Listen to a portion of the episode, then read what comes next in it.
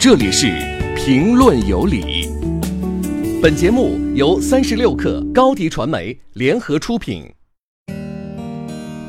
评论有理，我是李阳。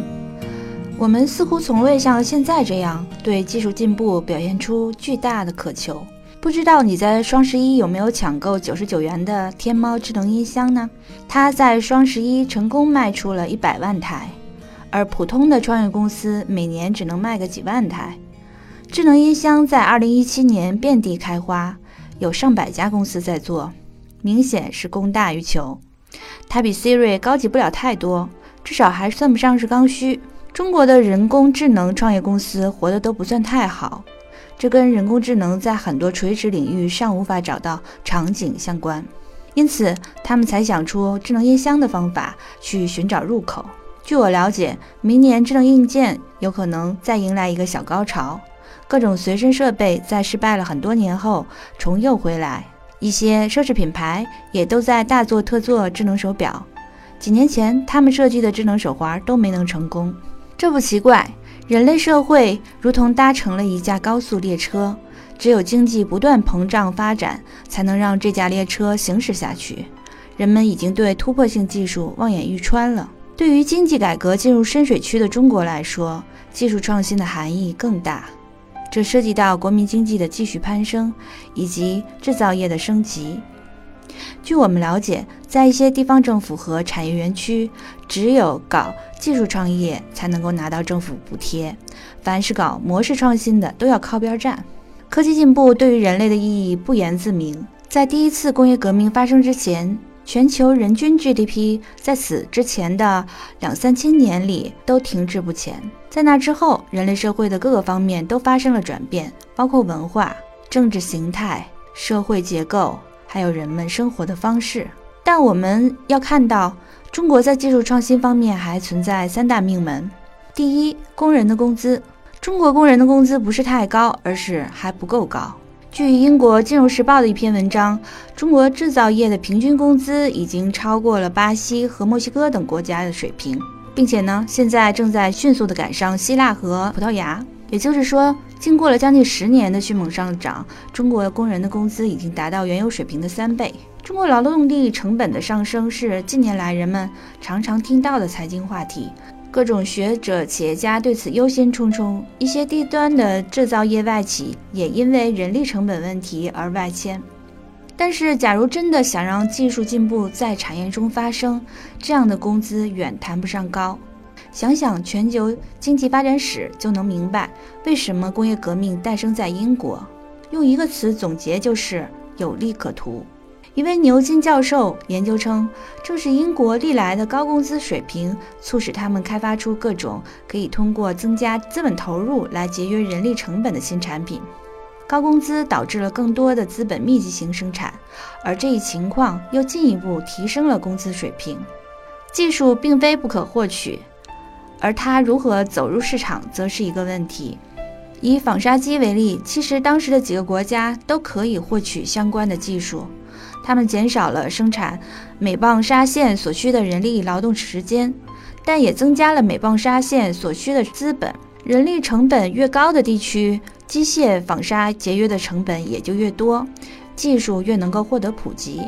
因为技术要应用到市场，必须有利可图。在一七八零年代建立这样的一家工厂，所获取的回报呢，在英格兰是百分之四十，在法国是百分之九，在印度还不到百分之一。而投资者普遍希望通过固定资本投资获得的回报至少要达到百分之十五。这就证明了为什么英格兰在获取这个纺纱机这项技术上是非常主动和有利可图的。那么在中国呢？现在美的和富士康等公司都已经率先使用了机器人，这就是一个高工资推动技术进步的例证。在其他领域，比如说环保、新材料和物联网，其实也都存在一样的逻辑。第二点，资本。中国的风险投资机构呢，总体而言还缺乏像巴菲特那样的远见。一句话，过于着急。其实，像复星和软银这样的机构已经开始像巴菲特那样思考，不是单纯的为企业提供融资、制造风口，然后快速的把公司推上市，让自己退出，而是呢采取做产业的思路来做投资。比如说郭广昌就一直在强调的 C to M 这个概念。整个概念贯穿在他投资的多家公司当中，啊，通盘去做考量，把他们的资源和整个市场来打通。所以呢，整个的这个事情就是需要耐心。无论是被看作下一个移动互联网的 AI，还是生物和医疗领域。这些领域呢都不像移动互联网和消费品领域那样那么快就能够看到回报，所以需要一个相当长的那个持有和投投资的时间。这样的话，对于急于退出的那些中国的 VC 机构们，其实在这一块，他们自身就是技术创新的一个阻碍。第三点，私有财产，私营公司的效率比政府部门高，这是经过科学验证的，这也是证明了。私营的公司其实比国企的效率更高，技术需要演进，不断的投入和迭代。只有让私营公司强大起来，并且让他们意识到自己的财产是安全的，他们才能够安心的对技术等要素做出不断的投入。否则呢，他们就会选择用脚投票。毕竟公司本身是无国界的。在世界银行发布的一份报告当中，中国的营商环境目前排在第七十八位。美国排在第六位，俄罗斯排在第三十五位，所以说我们在这方面还有待提高。此外呢，我们还可以看到很多影响技术进步的命门吧，比如说大学教育的腐败等等，因为这个是科学是技术诞生的第一步嘛。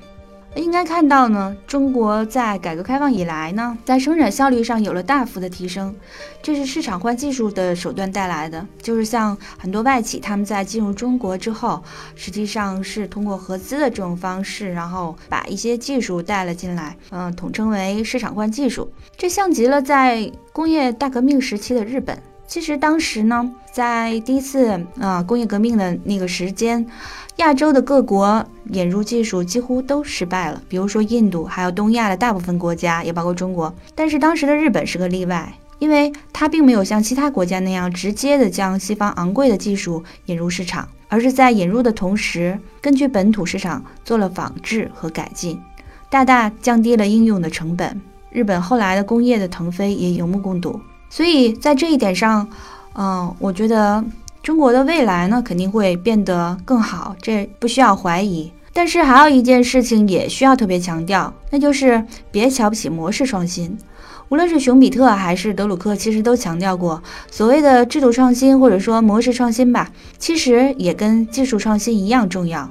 它可以让公司开拓新的市场，实行新的组织方式和管理实践。想一想吧，比如说麦当劳，他发明的特许经营，那这个现在看来。它还仍然是一项特别了不起的模式创新。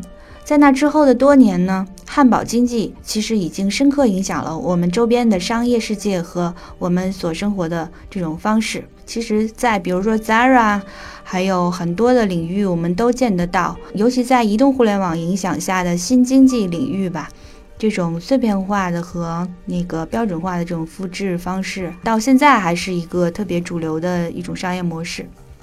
中国有如此庞大的市场，能诞生出如此多的民间的啊模式创新的案例，这又让人夫复何求呢？好，感谢收听，下期再见。